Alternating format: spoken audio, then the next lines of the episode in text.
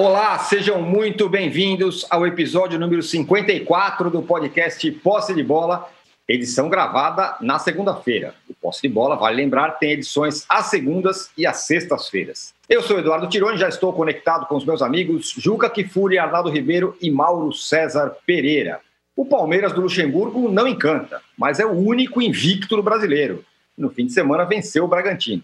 Com um primeiro tempo horrível e outro bom, são Paulo do Diniz bateu o Fluminense. Já o Corinthians não fez nenhuma coisa nem outra. Não jogou bem e nem venceu.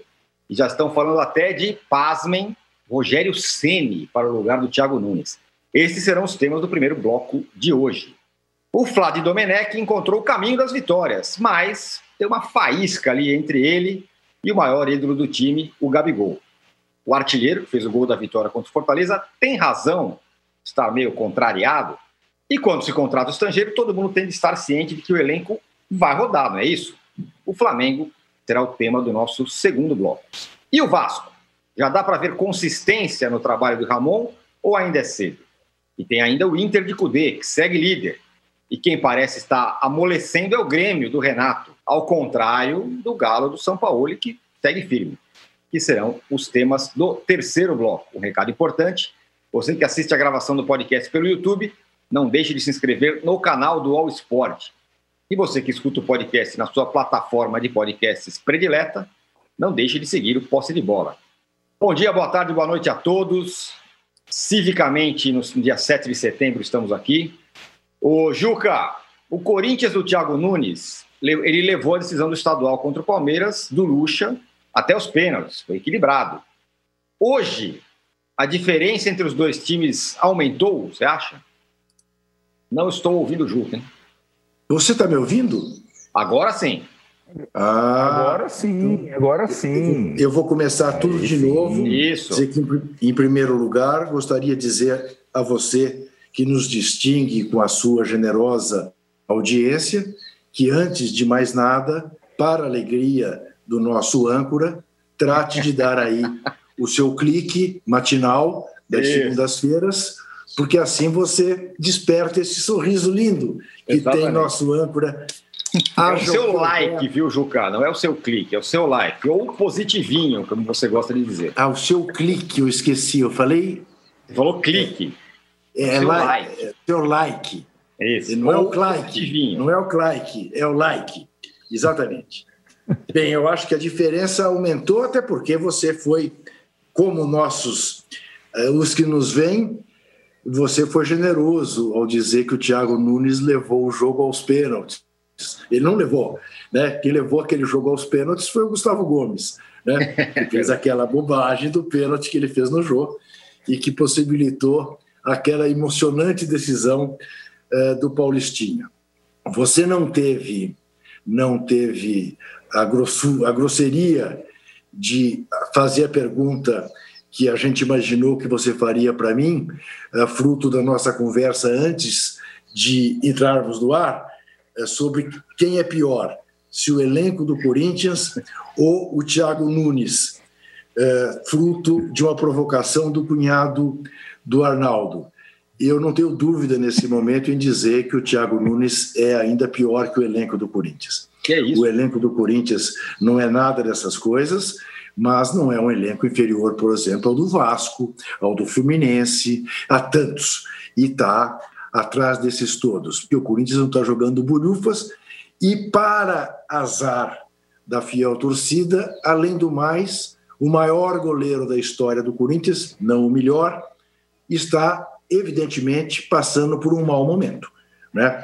Porque o gol que ele tomou de falta uh, do Botafogo foi desses gols que só goleiro juvenil é capaz de tomar. Ele pula para dentro do gol, para dentro uhum. do gol. É, não há justificativa, ah, não estava vendo a bola, não há justificativa. Né? Então, e aí, para um, um time que não está jogando nada, tomar um gol daqueles, até que o empate, embora em casa, foi bom resultado. Mas é, é triste a perspectiva do Corinthians. O Corinthians está onde eu imagino e se assim for, o corintiano ficará agradecido, terminará o campeonato. Ali entre o nono, décimo primeiro, décimo primeiro, décimo segundo lugares. Esse vai ser, essa deve ser a campanha para mediocridade corintiana. O que pode mudar, se a situação eleitoral levar a oposição ao poder, e aí oposição de fato é o Mário Gobi, é possível que mude o treinador. Né? Não tenho dúvida que se o Mano Menezes ainda estiver uh, dando sopa, será o técnico do Corinthians a partir do começo de dezembro. Mas fala-se no Mano Menezes para o Bahia, da mesma maneira que fala-se de Fábio Carilli, o que mostra coerência na busca de um substituto do mesmo estilo, mas absoluta incoerência com o trabalho do Roger Machado. Não tem nada a ver, nem Mano, nem Carilli com o Roger Machado. Mas são coisas do futebol brasileiro, mesmo entre aqueles que aparentemente são modernizantes, como se trata do caso do presidente do Bahia. Mas, enfim, eh, a situação do Corinthians para quinta-feira contra o Palmeiras é realmente uma situação preocupante, porque, embora o Palmeiras também não esteja jogando nada dessas coisas, o Palmeiras tem sabido explorar o seu elenco, os seus 16 jogadores por jogo, né? E o Corinthians sequer tem essa arma. Portanto, mais uma vez, estamos uh, às vésperas de um derby em que o Palmeiras é favoritaço, para usar a expressão que Arnaldo Ribeiro consagrou pelo país afora. Muito bem, vou até passar para o Arnaldo, o seu segundo, o segundo plá aqui, porque ele foi citado, né? Primeiro que o Mano Menezes pode ir para o Bahia, pode ir para o Corinthians, nada de São Paulo. E segundo, Arnaldo, que vai ter Corinthians e, e Palmeiras na quinta-feira, no meio de semana, encontro entre os dois, clássico. E o, o, o Tostão, na sua coluna nesse fim de semana na Folha, falando sobre Palmeiras e sobre o São Paulo, que também jogou nesse fim de semana, falou que ele, pessoalmente, prefere a inconstância do Diniz à é, mediocridade, vamos dizer assim, do Palmeiras do Luxemburgo. Você concorda? Bom, é, sempre coluna obrigatória do Tostão. Acho que a discussão é muito boa é, e acho que ela envolve talvez os dois treinadores brasileiros que mais atraem opostos, né? Atraem amor, ódio, é, enfim, é, boa vontade, má vontade. É, são, são treinadores de gerações completamente diferentes, ideias diferentes. E que talvez, Tironi, antes de responder a tua pergunta, talvez eles estejam nos, desde as suas escolhas, nos locais errados, né? Porque o, quem estava precisando do resultado de um título, é, de poucas derrotas, pelo retrospecto dos últimos anos, era o São Paulo, certo? Digamos. Uhum. Se o treinador do São Paulo fosse o Luxemburgo, o São Paulo estivesse em 2020 conquistado o título paulista e tivesse só duas derrotas no ano todo, eu acho que o torcedor do São Paulo estaria bem satisfeito. Se o Diniz estivesse no Palmeiras e o time tivesse algumas atuações é, interessantes, é, é, instigantes, algumas partidas para as quais o Palmeiras imaginou que o Luxemburgo fosse contratado para elevar o nível de jogo, mudar o estilo de jogo do Palmeiras, talvez o torcedor do Palmeiras estivesse mais satisfeito também. Eles parecem estar nos locais equivocados, ambos. Né? Essa é uma questão interessante dos dois. E também, eu acho que esse final de semana, os dois é, ilustraram com as suas viradas, né? O Luxemburgo virando contra o Bragantino, que ele conhece tão bem, e o Diniz virando contra o Fluminense, que ele conhece bem também. Eles tiveram atuações muito parecidas. Né? O, o Diniz foi o que o Luxemburgo vem sendo, né? o cara do segundo tempo né? O cara das alterações, o cara dos 16 jogadores, como o Juca falou, utilizando melhor o banco e tudo mais, é, e, e, conseguiu uma virada com autoridade é, no Morumbi, assim como vencer de virada em Bragança naquele sol das 11 da manhã é mérito também do Luxemburgo. E acho que tem uma outra coisa que os aproxima e que foi simbolizada nesse domingo. O trabalho dele com os garotos, dos dois. E acho que aí reside o principal escudo de ambos, tanto do Diniz no São Paulo, atualmente, quanto do Luxemburgo no Palmeiras, atualmente. Então, o São Paulo do Diniz continua sendo um time é, inseguro, instável, que oferece muita chance ao adversário, mas da eliminação do Paulista vexatória do Mirassol para cá, o trabalho e a presença maior de meninos da base e tudo mais no elenco tem propor proporcionado boas partidas ou algumas, alguns momentos interessantes, alguns resultados inesperados que colocam o São Paulo na vice-liderança. E o Luxemburgo, é, tão criticado pelo nível de jogo do Palmeiras, tem uma marca que é dele, que é a questão da presença dos meninos no elenco do Palmeiras, que era o grande clamor. O grande clamor do início do ano do Palmeiras era jogar mais, além do resultado, e incluir os garotos. Ele conseguiu o segundo ponto, incluir os garotos. Então, Patrick de Paulo e Gabriel Menino titulares, mérito do, do Vanderlei. É, Gabriel Verão, que daqui a pouco vai ser titular, vai ser mérito Vanderlei. Ah, qualquer um faria isso. Será? Qualquer um faria Gabriel, Gabriel e Patrick titulares num meio de campo que tinha Felipe Melo, Bruno Henrique Ramires, todos com aquele salário de não sei quantos dígitos, caras famosos e tudo mais, eu acho pouco provável que a dupla de volantes titulares com qualquer treinador fosse Patrick de Paula e Gabriel Menino. Pois é, é. E agora, por mais, eu, eu acho que o torcedor do Palmeiras e o torcedor do São Paulo, eles estão Sabe quando eles, eles não estão é, convictos nem de uma coisa nem de outra? Porque é, quem critica e está insatisfeito em relação ao Luxemburgo tem essa, putz, mas os meninos estão lá e o time está invicto. E quem critica e tal, o Diniz, ah, os meninos estão jogando e o time está conseguindo resultados além do esperado. E, e assim, nada do desempenho aproxima os dois, mas a história e a assinatura de ambos nos times propicia essa eterna dúvida. Os times de Palmeiras e São Paulo estão nas melhores mãos? Essa é a grande questão. Eu sei que o Mauro vai pegar agora e vai me chamar de luxemburguista e não de dinizista. Ele vai, ele vai dizer que eu sou mais da corrente luxemburguista do que a corrente dinizista. Mas, na verdade, eu não sou nem de uma nem de outra. Eu ainda não me convenci tanto em relação a um quanto em relação ao outro. Muito bem. Bom, você já passou a bola para o Mauro, eu já passo a bola para o Mauro também. Mauro, é, quanto à coluna do, do Tostão e quanto o Arnaldo ser agora luxemburguista, primeiro, contra a coluna do Tostão, você preferia que seu time. Aliás, você prefere, você prefere ver um jogo do Diniz ou um jogo do Luxa? E você pode falar sobre o Arnaldo agora luxemburguista. Olha, meu caro âncora, é, o, o, luxemburguismo arnaldista é realmente algo que até comove, né? Porque, assim, passa uma fase, né? Aí passa uma semana, duas, aí não, não há nenhuma manifestação, aí do nada, assim, ele ressurge né, em grande estilo nas redes sociais, né? É mais forte do que ele, né? É um sonho de ver o, o Luxemburgo um dia treinando determinado clube brasileiro, eu imagino.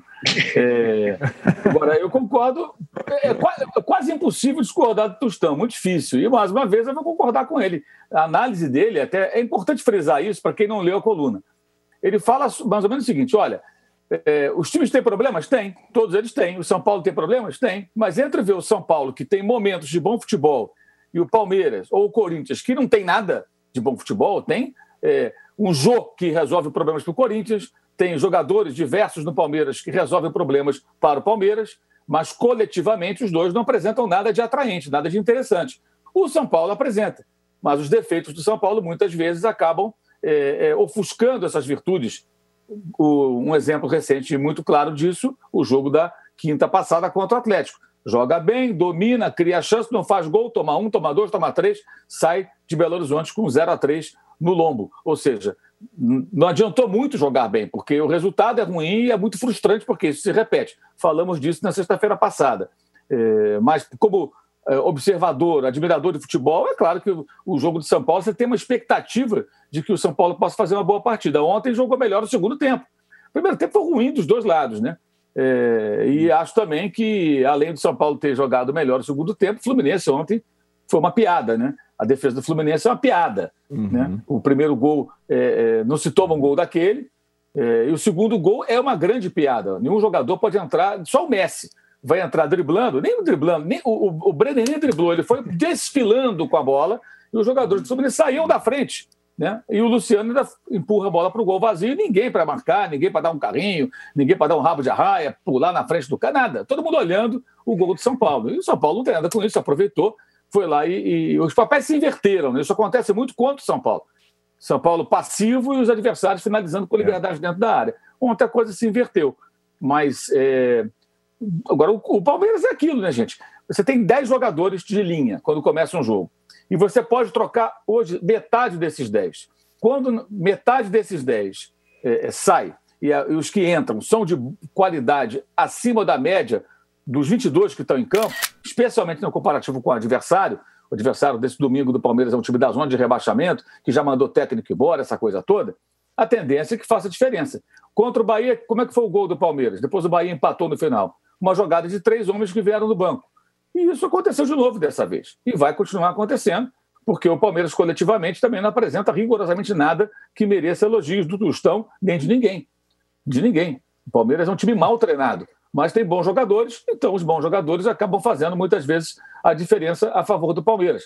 E boa parte da torcida já não engole mais a história. É nítido isso que os torcedores do Palmeiras reagem de forma até agressiva, muitas vezes, no, no, nas redes sociais, manifestando a sua insatisfação time vence, o cara fica feliz com a vitória, né? mas ele fala: peraí, não é isso também que eu quero, eu quero mais do que isso aí, dá para ser melhor do que isso. E é, esse ponto eu acho que é o melhor de tudo, quando o torcedor passa a ser mais exigente, é, é, é sabendo que o elenco é, do, seu, do seu clube pode oferecer mais, ele joga a régua lá para cima, o nível de cobrança para os professores é, acaba sendo maior, e isso é bom para o futebol.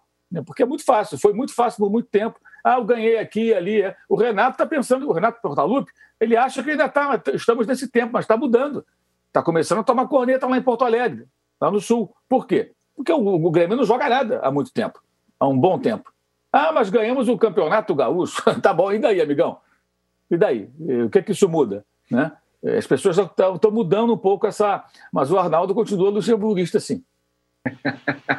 É, ô, Juca, falando em luxemburguismo, o, você falou aí que o Thiago Nunes tem o, é pior do que o elenco do Corinthians. O André Sanches deu uma entrevista aí para o Benjamin Beck e insinuou que poderia até, gostaria muito de ver o Rogério Ceni no Corinthians. O que você acha, hein? Bom, o André Sanches gosta de causar, né? É, ele sabe que essa hipótese não está posta, pelo menos mais para ele, né? Porque ele tem mais dois meses de gestão. É, eu não teria nada contra, sem dúvida nenhuma. Acho que o Rogério, concordo com ele, tem um futuro promissor como treinador. E o fato do Rogério ser ídolo do São Paulo seria até, do ponto de vista do torcedor corintiano, uma maneira de tisnar um pouco essa coisa. Do... Imagine para a torcida do São Paulo se o Rogério Senna vai ser treinador do Corinthians. Ele cai um pouco do pedestal em que hoje se encontra. Seria infligir uma derrota ao São Paulinismo se ele vai ser treinador do Corinthians. Né? Então, acho que é uma boa provocação. Uh, não passa disso, apenas de uma boa provocação. Mas eu queria aproveitar a fala do Mauro em relação ao luxemburguismo do nosso Arnaldo para lembrar o seguinte: ontem, no intervalo do jogo, estava 0 a 0 ainda. No intervalo do jogo, se você entrasse no Twitter do Palmeiras, o que tinha de fora Luxemburgo era Agora uma grandeza. Né? É. Nego dizendo, nego dizendo, não, não tem que entrar ninguém, tem que sair o Luxemburgo e tal. Bom, e aí eu pensei com meus botões, né? Ele vai, na entrevista coletiva, justificar, até com, com sentido, que não dá para jogar futebol debaixo daquele sol e que a arbitragem marcou contra o Inter a favor do Inter um pênalti que não marcou a favor do Palmeiras contra o Bragantino, o que é a pura verdade. Né? Uhum. Né? E ele vai, já vai se ancorar nisso, âncora. Né? Vai ter essas duas desculpas. Nem precisou, né? porque os meninos que ele pôs construíram os gols da vitória, né? como já tinha acontecido em jogos anteriores e no fim do jogo. Portanto, é inegável você mencionar o dedo de Luxemburgo. No entanto, diferentemente do que se dá em relação ao Thiago Nunes, ele tem uma fartura. Né? Você vê, o Bragantino foi obrigado a tirar de campo o melhor jogador da partida, que era o Arthur. Uhum. Louquinho para mostrar para o Palmeiras que tinha sido uma bobagem vendê-lo. Né? Mas não aguentava mais. E aí sai o Arthur, quem entrar não está no nível do Arthur. E o Palmeiras não. Né? Então aí, esse, essa será uma arma que o Palmeiras provavelmente usará durante todo o campeonato. Mas nada que. Veja bem, falamos disso na sexta-feira, acho. Uh, eu vi quase todos os jogos. Eu não vi Vasco e Atlético Paranaense, não vi uh, Goiás e Esporte Goiás. Acho que todos os outros eu vi, desde sábado. Teve um grande jogo, o do Flamengo. Uhum. O do Flamengo. Primeiro tempo do jogo Flamengo-Fortaleza foi uma delícia. Uh, teve um jogo razoável do Inter com o Bahia. E um outro jogo razoável, Curitiba e Atlético Mineiro. Por acaso, três treinadores estrangeiros envolvidos. Busca de futebol. O Atlético não fez uma grande partida, o Inter também não. Por muito pouco não perdeu o jogo para o Bahia, teria sido surpreendente. Mas você vê ideias de jogo, você vê padrão, você vê firmeza, você vê convicção. Só neles. Os outros é um pouco a Deus dará. Vamos ver o que acontece. O, o, o Diniz também vai. Tem convicção. O time é muito. O Diniz, o Diniz tem agora uma vantagem que o Arnaldo um dia reconhecerá. Hum. Em vez do São Paulo começar o jogo muito bem e depois desmilinguir, São Paulo começa muito mal e faz um segundo tempo que segundo tempo. lembrou o Rio dos Bichos. Ah, lembrou é. Holanda. Lembrou Holanda de 74. Ô, Arnaldo, e se o Ceni for pro Corinthians, hein? Dói. Ah, não vai. É o que o Juca Dói. falou. É o que o Juca falou. É o o Andrés dá aquela provocada. Esses caras que têm muita ligação, é como o Renato ir para o Inter. Não vai, mesmo que ele não seja mais jogador de tal time, isso, a carreira de treinador seja muito mais volátil, digamos assim. Para o principal rival, ele não vai. Então, o Ceni não vai treinar o Corinthians e não vai treinar o Palmeiras. Até porque ele tem uma, uma experiência muito próxima que envolveu o Murici Ramalho. Quando ele treinou o Palmeiras, ele se arrependeu e o Palmeiras se arrependeu. Ah, ele treinou o Santos, foi campeão da Libertadores. O Santos tem uma rivalidade diferente em relação ao São Paulo que o Palmeiras e o Corinthians. Então o Ceni poderia treinar o Santos, viu, Tironi? É, não acho problema nenhum. Agora, treinar o Corinthians e o Palmeiras ele não vai. Não pode ficar tranquilo que ele não vai. Não acho que é bom nem para um nem para outro. É a ligação. é, mas é, né? É, é isso, ele não vai. É, não é. Ô, Rogério. Agora, Rogério, eu acho. Eu sei, eu sei que você acorda cedo para ouvir Arnaldo Ribeiro. Ei, Rogério, é, você para o Corinthians não, não vai, você entendeu bem? Entendido? Não, não vai, vai para o Corinthians. Não vai. É, essa é a minha impressão. Agora, eu acho ele. O, o Juca falou é, dos. Ele, Sene, né? O Juca falou que você hoje escolhe o jogo de acordo, muitas vezes, com o técnico estrangeiro, e é verdade, ou o Sampaoli, ou o Cudê, ou, ou o Domenech, já era assim com Jesus, mais ainda com Jesus. Mas os jogos do treinador brasileiro que você para para assistir, muitas vezes tem gente que para para assistir o São Paulo do Diniz, é verdade. Mas tem muita gente que para para assistir o Fortaleza do Ceni, que é interessante. Então, o Fortaleza do Ceni é, fez um jogo com o Flamengo interessante, bom, é, do nível, competiu e dá muita assim a expectativa de como o Rogério se sairia numa eventual nova oportunidade de um, num clube de maior repercussão. Ele teve dificuldade no São Paulo, teve dificuldade no Cruzeiro. Então, eu acho dos técnicos brasileiros hoje é aquele que apresenta maior potencial. Rogério Senna. É, mas assim, a gente ainda está, por, pela ideia de jogo, pela, pelo envolvimento, como ele, como ele mobiliza seus jogadores, mas a distância ainda dele sair do Fortaleza, qual o passo que ele daria, né? Parece ser é, óbvio que o sucessor do Fernando Diniz no São Paulo, quando for, quando ser, eu não sei, isso já era possível mais atrás. Agora o Fernando Diniz dá mostras de que, apesar de ter um setembro completamente desafiador, quanto mais próximo fica a eleição do São Paulo, mais claro fica que ele deve permanecer pelo menos até a troca de mandato. Mas me parece claro que, para qualquer dirigente que venha assumir o São Paulo em 2021, o Rogério Ceni seria o primeiro nome na, na, na cartola, na manga, na, em qualquer para o eventual substituição de treinador, porque ele tem um vínculo é, muito grande com o clube e porque ele saiu de uma forma muito esquisita do São Paulo desta sua gestão. Então, eu presumo, só estou fazendo aqui um exercício, que o próximo clube do Rogério se for em 2021, um pouco mais na frente, seja o São Paulo, não o Corinthians e não o Palmeiras. Eu acho, eu só presumo, não tenho total, não consigo assinar, mas é a minha impressão. Vou fazer o seguinte: é, a gente vai falar do Flamengo, que enfrentou o Fortaleza do Rogério e venceu no final, agora no segundo bloco. Então eu encerro o primeiro bloco e na sequência eu abro com o Mauro para ele falar do Flamengo, claro, e também do Rogério, do, do Fortaleza do Rogério. Então a gente volta em 40 segundos. Mas, âncora. âncora Oi. Âncora, observe, âncora. Diga. Que diante de uma audiência aplastrante num feriado, pois é. tanta gente que acordou cedo para ver o posse de bola, o número de likes eh, não é compatível não. com o número de, de da audiência. É verdade. Não pede like.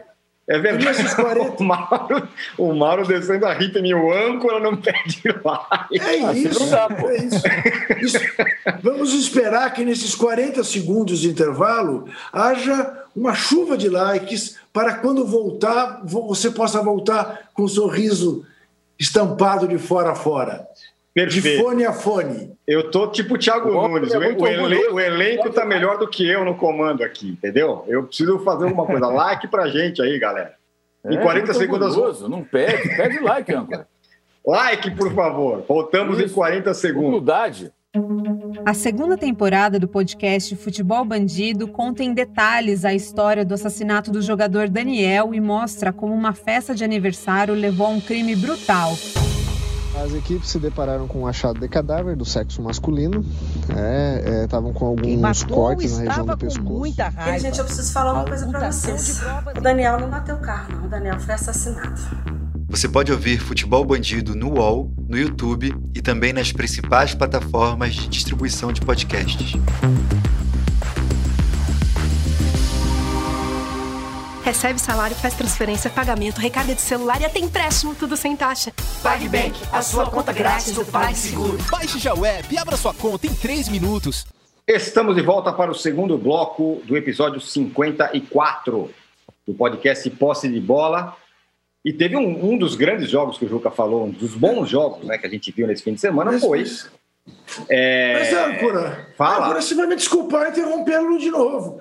Você não vai registrar que o nosso apelo pelos likes deu certo? Eu vou... Deu, deu muito certo. Olha, agora que eu vi. A gente saiu ah, de, de 1.500 para 3.000 likes. Ô, ô, Mauro, nós precisamos fazer uma reunião e pensar eventualmente no Rogério Ceni para âncora. para pedir like aqui. o Rogério Ceni para pedir like aqui para gente. Então, ó, por favor, pessoal, chega nos 5 mil likes, que senão minha cabeça vai ser cortada aqui no fim do programa. Agora, o, o, o, bom um jogo legal do Flamengo e do Fortaleza, que teve muita coisa, né? Teve a reação do Flamengo, teve o, o, mais uma vitória do Flamengo que já começa a brigar lá em cima, na parte de cima da tabela, e o Flamengo lá em cima, com o elenco que tem, é, evidentemente vai capaz de atropelar todo mundo.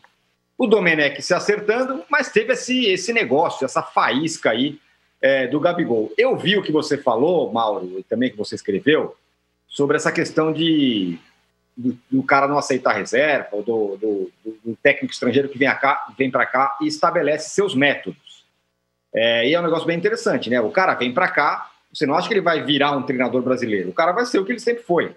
E está pensando no, na, na, nos próximos jogos, enfim, na maratona e tudo mais.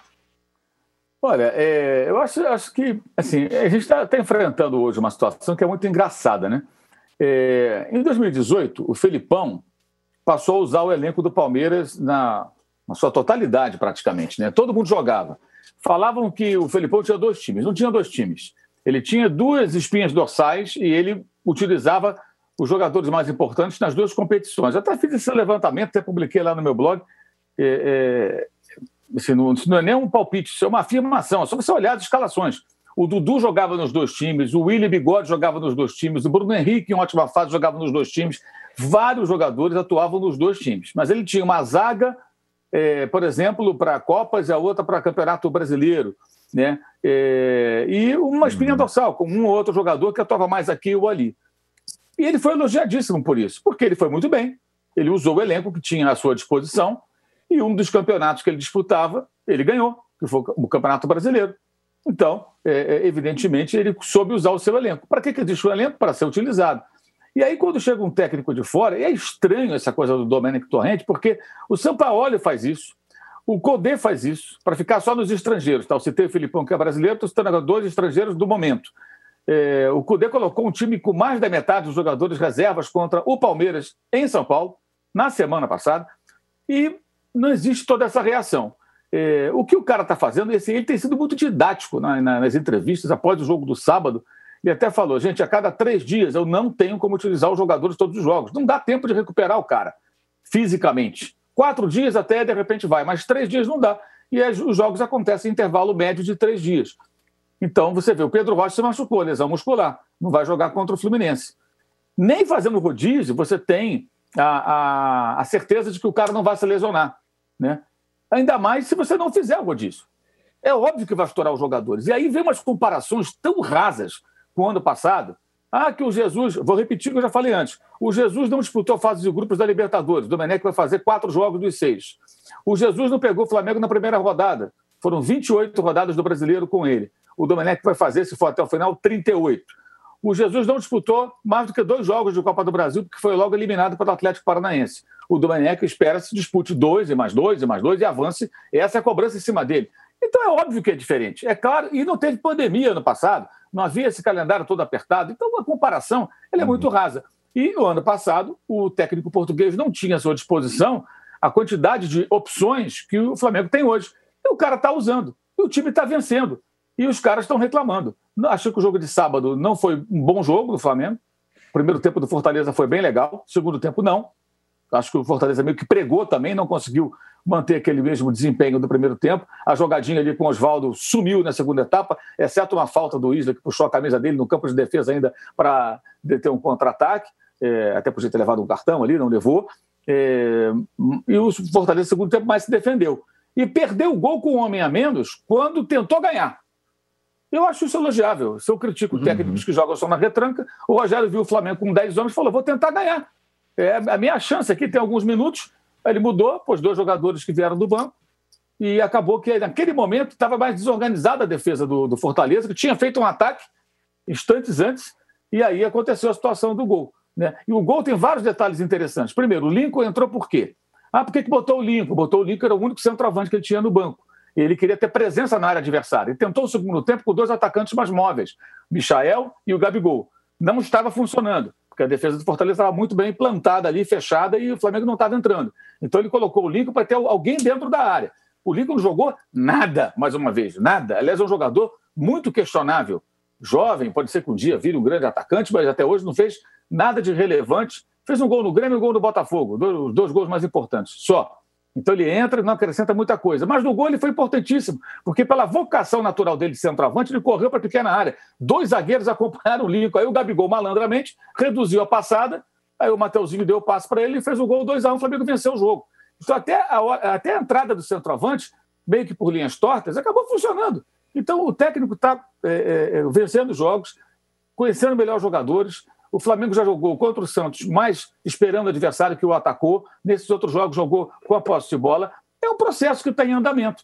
no que vai resultar, a, é, a, qualidade do futebol dessa equipe quando atingir um, um, outro estágio, qual vai ser, a gente vai saber lá na frente. Mas, assim, há, uma, uma, histeria muito grande. A atitude do Gabigol, não sei por que ele fez aquilo, né? tem várias especulações. Oficialmente, é, é, assim, é, não digo oficialmente, mas eu, eu, não sei realmente o que aconteceu. Né? É, uns acham que ele saiu reclamando porque ficou na reserva. É, eu acho que não é isso. É, outros acham que ele estava zangado porque não queria ficar fazendo aquele treinamento que os jogadores que vêm do banco fazem. Pelo que eu entendo, quem vem do banco no intervalo não participa dessa atividade. Quem entra durante o segundo tempo tem que fazer ali um, uma físicazinha ali no campo ali após o, o, o jogo. Ele não estaria disposto a fazer. De uma forma ou de outra, se foi porque não queria fazer atividade é, pós-jogo ou porque ficou no banco, é, se ele saiu fazendo sim por qualquer uma das, dessas duas razões, foi uma atitude extremamente infantil e tola, né? É, descabida, boba. O cara acabou de fazer o gol da vitória. E o cara que fica no banco, ele não é reserva, gente. Ele está no banco. Reserva é o que fica sempre no banco. Quatro, cinco, seis, sete, dez jogos no banco. Esse é reserva. O cara que joga duas, três partidas e fica uma na reserva, ele não é reserva. Ele está na reserva. O De Bruyne senta no banco do Manchester City, ele não é reserva. O Thomas Miller sentou no banco em alguns jogos da Bundesliga nessa temporada, ele não é reserva. O Dybala ficou vários jogos fora do time titular da Juventus campeã da Itália, foi eleito o melhor jogador da Série A. Ele não é reserva. Momentaneamente, fica na reserva. Agora, existe, acho que na mídia e na torcida, uma, uma dificuldade crônica, ou uma má vontade, ou uma incapacidade de entender, gente, que não existe mais essa coisa. Há muito tempo, o 11 titular. O cara pode dizer, ah, mas Jesus tinha, Jesus só confiava naqueles 11. Ele não confiava nos, nos outros jogadores. Uhum. Confiava, que eu digo, no sentido de colocar alguém e barrar o outro. E, e, hoje existem mais opções. E o Jesus é um técnico, o Domenic Torrente é outro. Acabou. Cada um tem a sua forma de trabalhar. Então é muito chato isso. Acho que é, é uma, acho até que isso evidencia o nosso atraso no futebol, não só dos treinadores brasileiros, em, sua, em grande parte, mas do, da, do futebol. Sabe, a gente discute coisas totalmente estapafúrdias. Discutir porque um jogador importante fica um jogo no banco é absolutamente ridículo. Porque você só constata uma barração quando o atleta fica seguidas partidas fora do time. E aí ele falou depois do jogo técnico ainda: olha, eu coloquei no banco para opção, porque o Pedro jogou bem, o Flamengo fez cinco gols no Bahia, o Pedro participou bem, fez dois, inclusive, né? Gols importantes para abrir o placar, para começar a, a, construir a vitória. E ele manteve o Pedro. E o Gabigol vinha de uma contusão. Então ele guardou o cara, usou na hora certa, não jogou bem o Gabigol, mas decidiu. Pronto, tudo certo, perfeito. É, é, perfeito não, mas, mas deu tudo certo. Então as discussões são muito muito sem nexo. Aí eu vejo coisas como, ah, o rodízio bom de churrascaria. Um pouco mais de criatividade, né, gente? Nossa, Pelo amor de Ô, Deus. Né? Mauro, né? Até Mauro, piada não tem a menor graça. Ô, Mauro, mas tem mais uma coisa que eu gostaria de ter entendido, que me expliquem. Quando o Gabigol faz o gol, ele corre para o torrente. Ele comemora o gol com o torrente. Isso é verdade. É, entendeu? Estava falando com o Tirone, a menos que ele tenha dito para o Torrente, ô seu bosta, tá vendo? Eu tenho que se titular. O... o louco. Não é possível. Eu, ele falou, ele chegou pro Torrente e falou: Torrente, dá o seu like. Foi isso que ele foi lá falar. Olha, Torrente. O âncora. Torrente, dê o seu like. O Gabigol se não jogou. Redimiu, âncora. Se redimiu. O, Gabigol não o Abrão Barros chegou a escrever aqui, ó. Pichação no muro do âncora. eu vi, eu vou até olhar aqui na porta do meu prédio como é que é. tá depois do programa. O que, que você falou, Mauro? Desculpa, não. Eu falei, o, o Gabigol não jogou contra o Bahia. O, é, Gabigol, o, Gabigol, não jogou, por exemplo, contra o Corinthians ano passado, no Maracanã, que estava suspenso. E quando ele fica suspenso? E quando ele toma porrada de cartão sem sentido nenhum? E é. deixa o técnico sem poder contar Sim. com ele, como fez com o Jesus ano passado. Sim. Porque reclama, reclama, reclama, reclama e uhum. toma cartão. Ele e o Guerreiro são os centroavantes que mais reclamam no Brasil, acho, e tomam cartão bobo, bobo toda hora. Aí tudo bem. Quer dizer, ele pode tomar cartão bobo, ele pode ficar suspenso, ele pode desfalcar o time. Mas o treinador não pode fazer uma opção de, naquele jogo específico, deixá-lo de fora, até pensando, pô, eu tenho o Fluminense, eu tenho o Ceará fora, né? O técnico pensando, eu tenho os dois jogos no Equador, tudo na sequência. Deixa esse cara aqui, que eu quero ele inteiro. Eu não quero, eu não quero arrebentar com ele agora. Eu quero contar com esse cara inteiro lá na frente, que os jogos deverão ser mais difíceis. Ele pode ter mais. Porque em tese seriam, né? Você pensar, Fortaleza do Maracanã ou Ceará no Ceará? Né? O Fortaleza uhum. ou o uhum. Fluminense? Em tese, o jogo do Fortaleza não era o mais difícil. Então, até isso, e embora nenhum técnico fale isso, é, essa avaliação tem que. Isso tem que pesar na avaliação dele. Então, acho que as discussões com relação a isso, elas estão sendo muito rasas. Sabe? A gente está muito preso a, a, conceitos que já estão completamente é. superados. E no passado, um técnico de futebol não tinha as informações que eles têm hoje. É, é a semana passada aconteceu com o Thiago Nunes. Perguntaram para ele na coletiva, né, depois da vitória Mas... contra o Goiás, que ele não definiu os titulares. Ele deu uma boa resposta até. Foi o melhor momento do Thiago Nunes em um bom tempo, aliás. Ele falou, não, mais ou menos nessa linha. Eu tenho que analisar a situação dos jogadores, eu tenho que. Não, não tem como colocar o mesmo time toda hora, toda hora. E aí falam, ah, o Jorge Jesus repetiu o mesmo time. Eu vi uma matéria ontem no site, um site do Flamengo chamado Mundo Rubro Negro, muito boa. Agora o nome do autor. O rapaz fez um levantamento. Sabe quantas vezes o Flamengo escalou, o Jesus escalou o 11 ideal do ano passado? Né? Diego Alves, Rafinha e, Felipe Luiz nas laterais, Rodrigo Caio, Maria na zaga, é, é, Arão, Gerson e, e, Everton Ribeiro, Arrascaeta, Bruno Henrique e Gabigol. Esses 11 jogaram oito partidas no ano passado. Oito. 30% aproximadamente dos jogos. É. Ou seja, ele, ele, ele, não, ele não, não, não poupava jogador, ele não trocava. Claro que sim. Uhum. Claro que sim. Então, é, eu acho que essa discussão está muito rasa. Eu acho que a gente precisa evoluir um pouquinho, sabe? A gente perde tempo, inclusive, a gente que eu falo é a imprensa no geral, e a torcida também, com assuntos periféricos, com coisas mais interessantes que estão acontecendo. Entre elas, o bom primeiro tempo do Fortaleza e a coragem do Rogério Senna. Ah, mas perdeu. Aí teve gente cornetando ele. Perdeu, mas tentou ganhar. Então, uhum. se você quer um técnico covarde, você não vai contratar o Rogério. Contrata um Zé desse aí qualquer que bota o time na retranca. Tô com 10 jogadores. Os caras estão com 10. Tá um a um. Não, mas é o Flamengo. Vou ficar aqui me borrando todo na defesa para segurar um a um. Falei, não, vou tentar ganhar a porra do jogo, pô. É. Deu azar, perdeu, acontece. Mas e se ele faz o gol e ganha o jogo? Aí é genial. Quer dizer, acho que isso merece um, acho que uma reflexão um pouco maior, sabe? O, o, o técnico tem que ter coragem. Teve, não deu certo. Em outros momentos vai dar. Bom ponto. O Arnaldo, que é um homem mais ligado ao passado, Mauro, ele acha que ligado tem jogadores... ao passado do luxemburguismo. é isso. Ele, ele acha que tem jogadores que precisam ter é, um tratamento diferenciado. Tipo assim, o craque do time, esse cara tem que ser tratado Sim. de uma outra forma. Você acha que é o caso do Gabigol, o Arnaldo? Sem dúvida alguma. Eu acho que eu entendo o raciocínio do Mauro, concordo, mas o Gabigol está muito mais. Agora, calma, hein? Está muito mais para Cristiano Ronaldo, Neymar, Messi do que para De Bruyne. Tem jogadores é, que são especiais. O, o Gabigol é o maior jogador do futebol brasileiro na atualidade. Ah, tá, não deu certo na Europa porque não consegue entender essa coisa do rodízio, etc. É verdade também. Agora, ele é diferente dos outros. Ele queria jogar contra o Fortaleza, ele descansou contra o Bahia. Ele gosta de jogar todas as partidas, assim como o Messi, assim como o Cristiano, assim como o Neymar. Tem rodízio em todos esses times, mas o Messi joga todas, o Cristiano joga todas, o Neymar joga todas. Ah, você está falando dos três maiores. Então vamos aqui para o Brasil.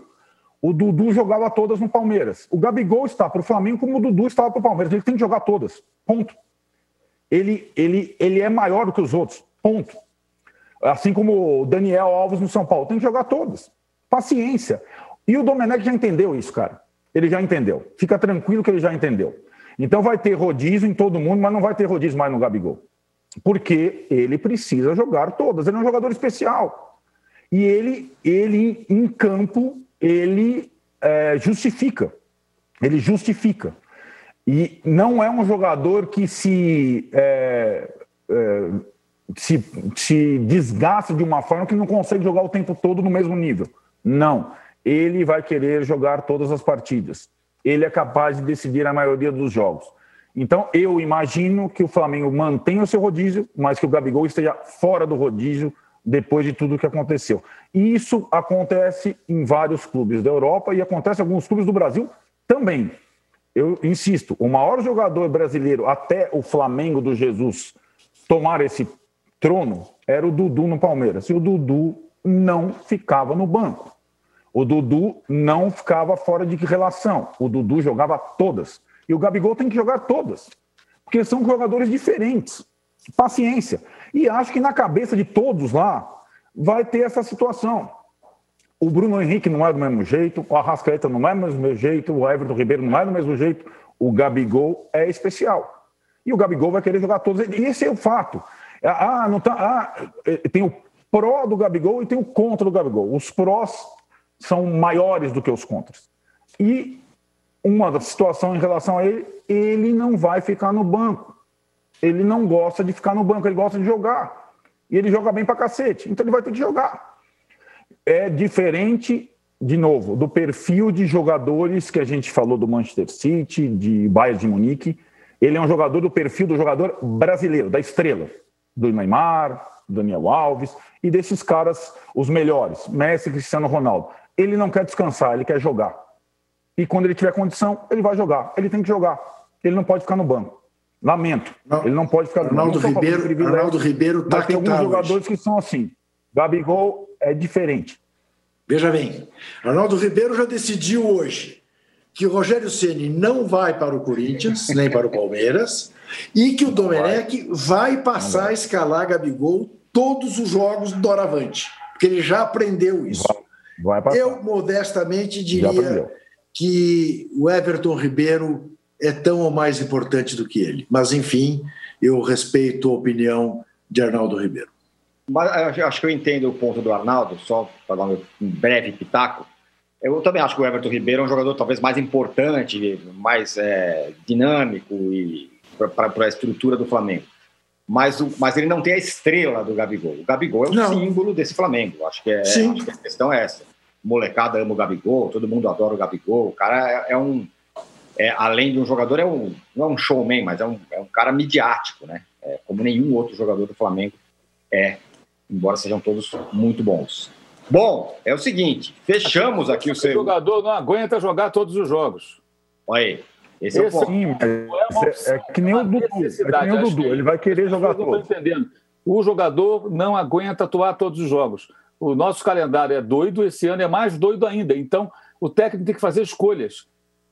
Eu, eu prefiro não ter esse jogador hoje, porque eu quero tê-lo amanhã contra um adversário que eu acho que é mais difícil e eu vou precisar mais dele. Mas vou guardar no banco porque se a, se a coisa complicar, eu lanço. Ele lançou o cara. Se uhum. o Flamengo faz 3 a 0 fez um gol no começo, se faz mais dois no primeiro tempo, o Gabigol não entra no jogo. Uhum. Aí o Gabigol vai fazer assim, mas ninguém ia ver. Nossa, aí, aí ele toca fogo no circo. Quarta-feira você vai jogar. Quarta-feira eu acho que é um jogo é. mais difícil. Hoje nós ganhamos aqui. Não vou é, desperdiçar tempo com você dentro do campo. Quero você quarta para resolver o jogo. Acabou. Ele tem uhum. que se acostumar. Ele tem que se acostumar. Sinceramente, eu não concordo não, não com esse tipo de coisa. Assim, pra, eh, o Ronaldo citou Messi Cristiano Ronaldo, acho que não tem tempo de comparação. Messi Cristiano Ronaldo. O Gabigol não é tão grande assim. Tão não, grande Dudu, assim. vai, Dudu. É, é importante, Dudu. ele foi um cara decisivo Dudu na tá Libertadores, tá ele é um cara que parece morto, vai lá e desce. Foi assim na Libertadores, foi assim no sábado, mas ele tem que amadurecer, ele tem que aprender a lidar com o grupo. É um grupo de jogadores, acabou. Eu acho que nenhum jogador pode ser maior que. O, o, o Zico é uma outra coisa. Né? É o Zico do Flamengo, é o Messi do, do, do, do, Barcelona, é o Pelé do Santos. É outra situação. Acho que o Gabigol não tem esse tamanho todo. Entendeu? E o tipo de atitude é uma atitude tola, infantil. Fez o gol da vitória, aí sai fazendo aquela cara ali de quem comeu e não gostou. Ah, faça-me um favor. Vamos ser um pouco mais maduros, mais profissionais. Sai de campo numa boa. Não gostou? Chama o técnico e fala, professor, eu não gosto de ficar no banco. Aí o cara vai conversar com ele. Pô, mas por que? Ah, mas olha só, se você jogar todo jogo, talvez eu não possa contar com você na outra partida. Aí você chega num acordo. Essas coisas se conversa. Mas a necessidade de mostrar para todo mundo, sabe, que eu acho isso uma bobagem, sabe? Uma besteira. E mais, vou dizer mais um detalhe, destacar mais um detalhe. Reparem como a quantidade de ex-jogadores de futebol que hoje comentam como defendem essa postura. Ah, porque no tempo deles era assim. Porque no tempo deles era assim. Então a gente tem que ficar agarrado no tempo desses que esses caras jogavam bola. Ah, o jogador tem que espernear, o jogador tem que chutar o balde. É uma maneira do ex-jogador continuar muito bem relacionado com os atuais jogadores, né? porque não, não, raramente criticam, né? e quando encontra aí no, entre os boleiros, fica todo mundo entre amigos. Porque você sempre fica do lado do jogador, né? com exceções, é claro, não são todos. Então é muito curioso isso. Esse é um outro movimento que existe de corporativismo do boleiro e do ex-jogador, né? tudo boleiro, né? como tem dos técnicos. Né? Critica o estrangeiro, né? mas não critica o brasileiro quando faz coisa pior do que o técnico estrangeiro.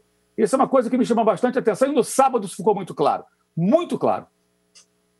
Eu vou, eu tenho uma proposta aqui. Se você está acha que o Gabigol tem que ser titular, você dá like aqui. Isso. Agora, se você acha que ele deve ser poupado, muitas vezes você dá também, like dê like. A gente pretende chegar aqui no, nos 7 mil likes até o fim desse episódio, que nós vamos agora para o terceiro bloco. Fala, fala, Juca. Não, é que esse 7 de setembro está sendo um dia tão definitivo com as declarações do Arnaldo Ribeiro, que eu quero também fazer uma declaração definitiva. Diga. Se um dia eu tiver que escolher para treinador do meu time entre o Arnaldo e o Mauro, eu fico com o Mauro, ok? ok. O Arnaldo, o Arnaldo é aquele treinador mais antigo, entendeu? É isso aí. Bom, a gente volta em 40 é, segundos, porque vamos falar do Vasco. Também, mas deixa o Gabigol. É, vamos falar do Vasco, Ramonismo falar do Grêmio do Renato, do Inter, do Galo. A gente volta em 40 segundos e esperamos que quando voltar tenhamos aqui 5 mil likes. Já voltamos. Baixo Clero é o podcast de política do UOL. Toda semana eu, Carla Bigato, converso com os comentaristas Maria Carolina Trevisan e Diogo Schelp sobre temas que dominam a pauta política brasileira. Você pode ouvir o Baixo Clero e outros programas do UOL em uol.com.br podcasts, no YouTube e também nas principais plataformas de distribuição de podcasts. Recebe salário, faz transferência, pagamento, recarga de celular e até empréstimo, tudo sem taxa. PagBank, a sua conta grátis do PagSeguro. Baixe já o app e abra sua conta em 3 minutos. Estamos de volta para o terceiro bloco do episódio 54 do podcast Posse de Bola. O Vasco é o terceiro colocado do Campeonato Brasileiro com um jogo a menos. Aliás, é, com um jogo a menos. É o quarto colocado com um jogo a menos. O Arnaldo, o ramonismo, eu vou começar com o Arnaldo porque ele está empolgado, inspirado hoje. O ramonismo já é uma realidade? Não, calma. O ramonismo, ou o Vasco do Brasileirão, é o maior custo-benefício do campeonato. Né? É o time com menos jogadores. É o intruso nessa turma da frente aí. Em termos de jogadores, de opções, ele é um intruso, faz uma campanha irrepreensível. É, muito boa mesmo. E tem alguns detalhes né, é, desse custo-benefício favorável. É um time que foi, dentre outras coisas, um dos mais atingidos pelas questões dos casos de Covid. Contra o Santos, jogou com a zaga reserva da reserva. Todos os casos de Covid concentrados em zagueiros, enfim, coisas, dificuldades. E é um time, é o, é o time da simplicidade. Ele, eu falei aqui, e eu continuo muito assim impressionado com essa questão. É o time brasileiro que tem um 10 e um 9, certo? Os dois gringos. Aquele é claramente o camisa 10, aquele é claramente o camisa 9. Um está é, tá em todo lugar do campo, é, trabalha para servir o 9 e o 9 vai lá na pequena área e caixa. Pequena área e caixa. Pequena área. O Mauro tem tido muito de sabores ao comparar o cano ao brocador, mas é isso, o cara tá ali naquele, naquele retângulozinho ali, caixa, caixa. De três, ele faz uma ou duas vezes. Ele, ele guarda. Então, assim, para jogar contra o Vasco, você precisa primeiro anular o 10, né? Anular quem serve. Não deixar a bola chegar para o 9. Mas não, não tem conseguido os adversários fazer isso.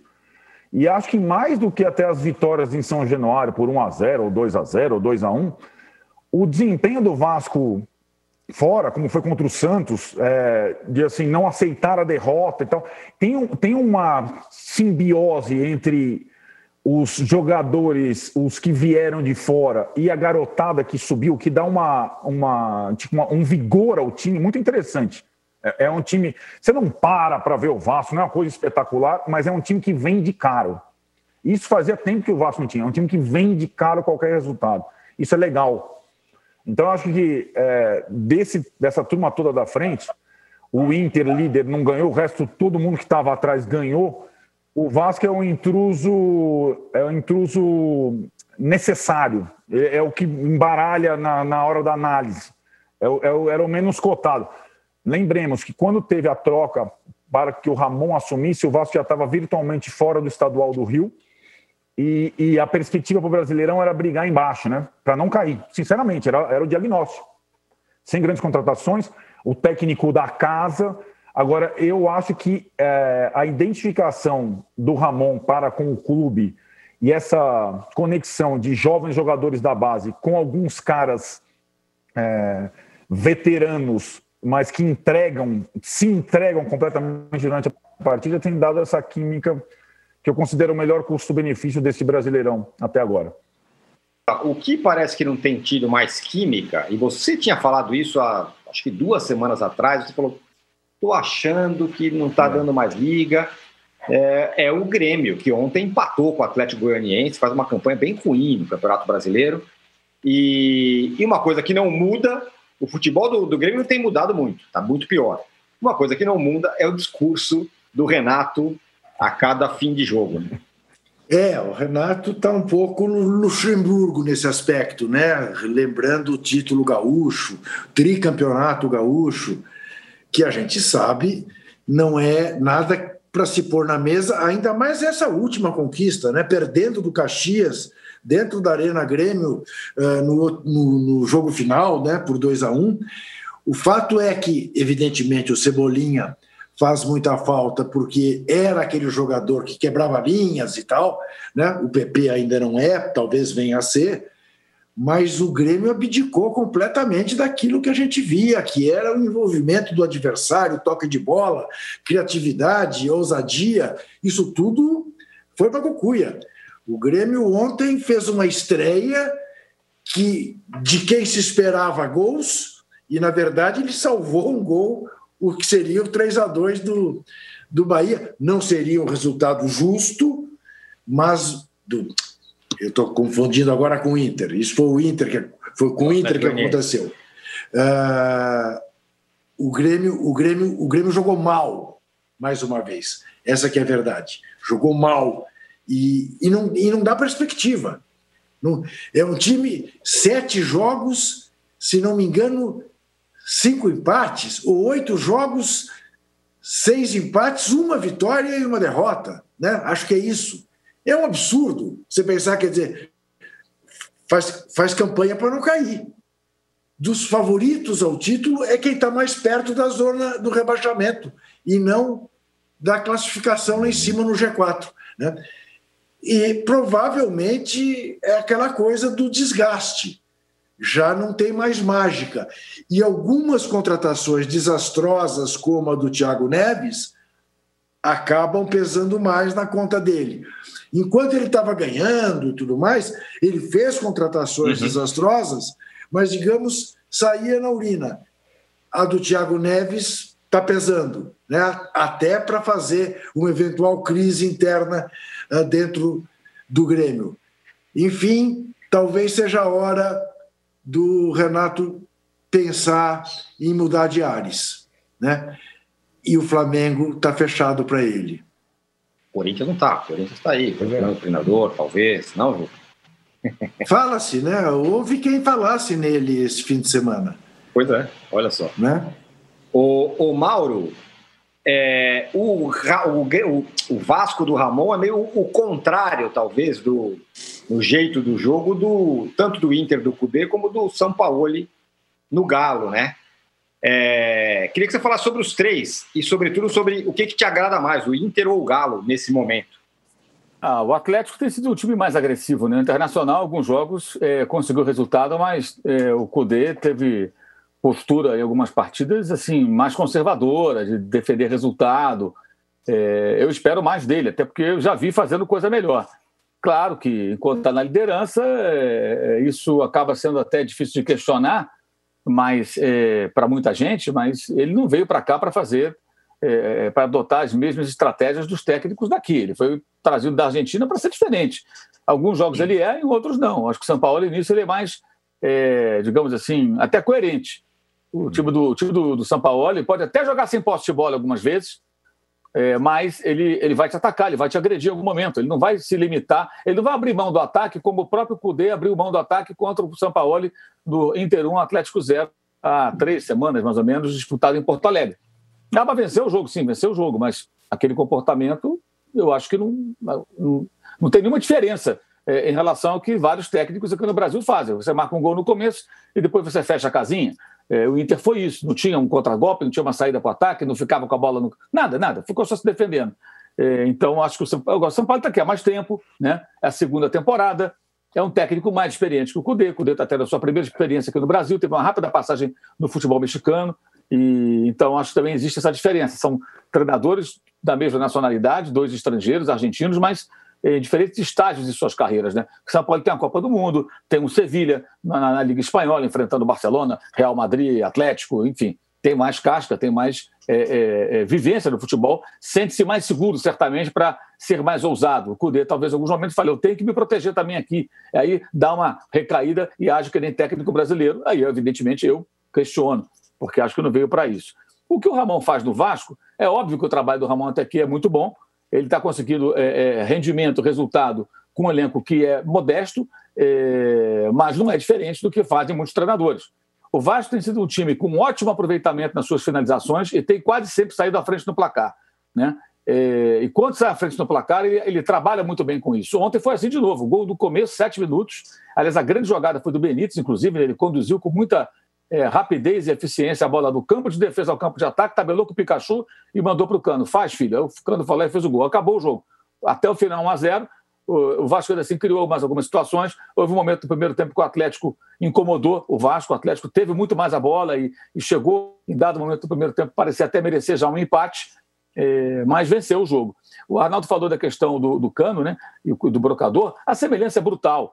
É, é impressionante como tem muito torcedor do Vasco que entende isso como uma ofensa ou uma tentativa de desmerecer o jogador. Muito pelo contrário. Aliás, eu pus um vídeo no meu blog, no meu blog não, no meu canal no YouTube, é, em dezembro, dia 29 de dezembro, se não falo em memória, até com o Josa Novales, que é um amigo nosso, que é um profundo conhecedor do futebol latino-americano, e o Josa gravou um vídeo, eu publiquei lá, falando do Cano, apresentando o Cano. Ninguém sabia quem era o cara. Nem a torcida do Vasco tinha a menor ideia. Quem é esse cara aí? As piadas eram dos rivais. Vai entrar pelo Cano, essas bobagens. Aí eu fiz, editei o vídeo, publiquei lá, apresentando o jogador e elogiando o jogador. E dizendo exatamente o que ele é: um goleador, um finalizador. O Procador 2013 era exatamente isso. Era o cara que tocava uma vez na bola e fazia gol. Se o Cano fizer a quantidade de gols que o Procador fez naquela, naquela temporada, o Vascaíno vai ficar feliz. E é possível que faça. Né? Agora, ele não participa do jogo. Ontem ele tocou 12 vezes na bola, uma finalização, o gol da vitória. Isso é um elogio, gente, tá? Mas ele é um jogador que, se você quiser um atacante participativo, que é, é, olha, nenhum desarme, nenhuma interceptação, não cometeu falta, não fez falta, é, não sofreu falta. É, se você pega o scout dele, é zero, zero, zero, zero, zero. É, disputas aéreas nenhuma, disputa pelo chão uma, ganhou uma disputa de bola. Ele quase não toca na bola, ele quase não entra no jogo.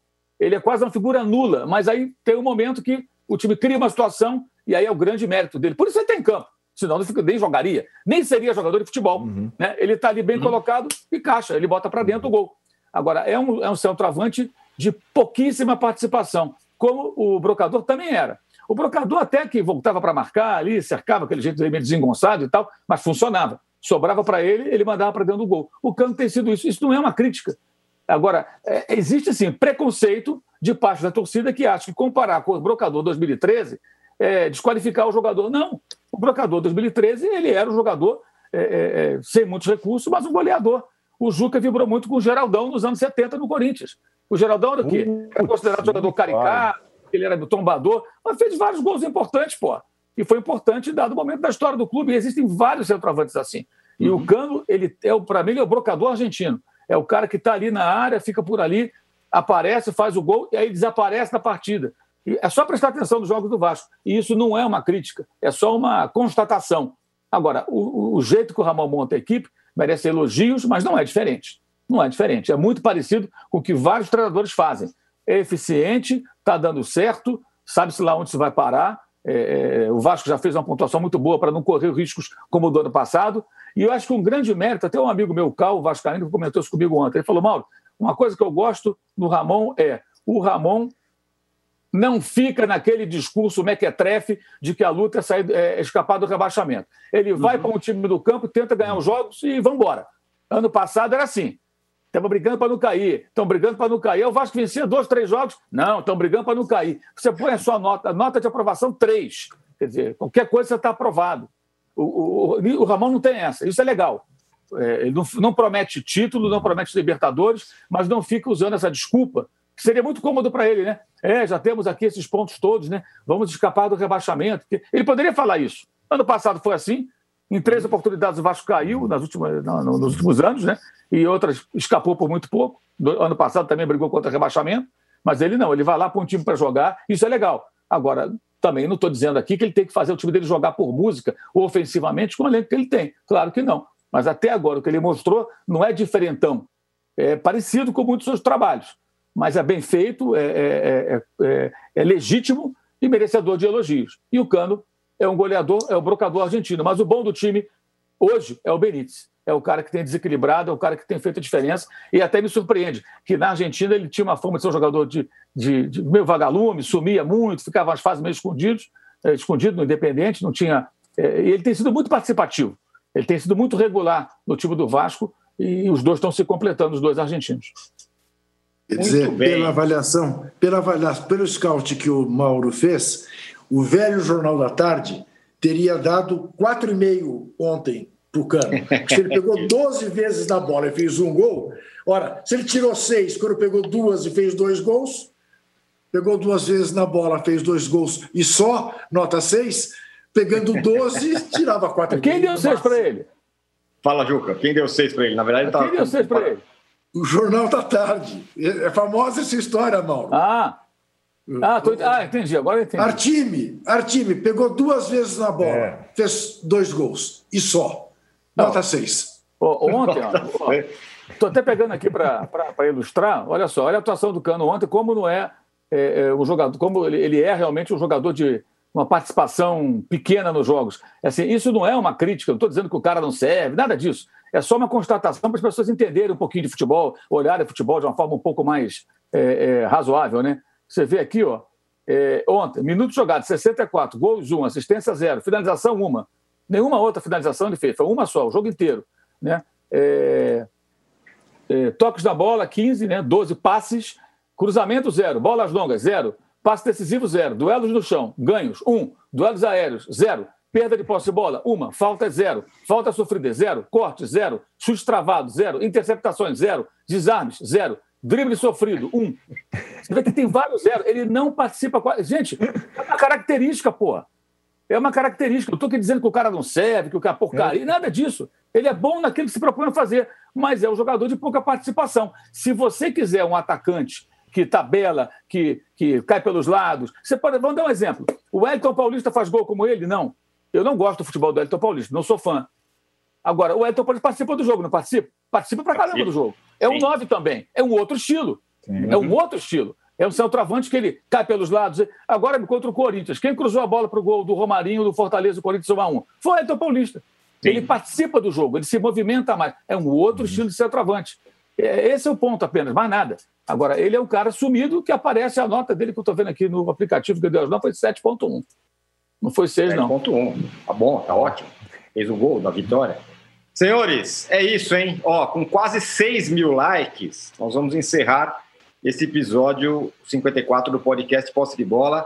Muito obrigado pela audiência, que tá foi feliz, gigantesca hoje. Foi muito feliz. Estou com a semana ganha já. Sexta-feira voltamos com mais Posse de Bola. Oi, Valeu, obrigado. Oi, diga. Âncora, eu, eu, eu gostaria de alertá-lo é, talvez eu devesse fazer isso no particular, ah. mas agora comecei e vou fazer em público. Faço. O âncora. Sabe quando esse programa foi ao ar pela primeira vez? Ah. Dia 30 de setembro. Portanto, dia 28 de setembro, posse de bola fará um ano. Esperamos Boa. de você uma programação especial. Teremos. Entendeu? Nesse Teremos um bolo com a velhinha escrito like. E pedidos de like mais sofisticados também, né? Isso. É verdade. Você trate de pensar uma coisa original é isso. e bombástica. Deixa comigo. Boa, boa, boa lembrança. Não lembrava disso, não, Juca. Obrigado. Eu sei disso, âncora. Eu estou aqui para servi-lo. Muito obrigado. Like, Juca. Obrigado. Valeu, pessoal. Até sexta. Obrigado. Chega ao fim esse episódio do Posse de Bola. Lembrando que você também pode conferir mais opiniões e análises nos blogs dos comentaristas do UOL. Posse de Bola tem pauta e produção de Arnaldo Ribeiro e Eduardo Tironi, edição de áudio de Amer Menegassi e coordenação de Diogo Pinheiro.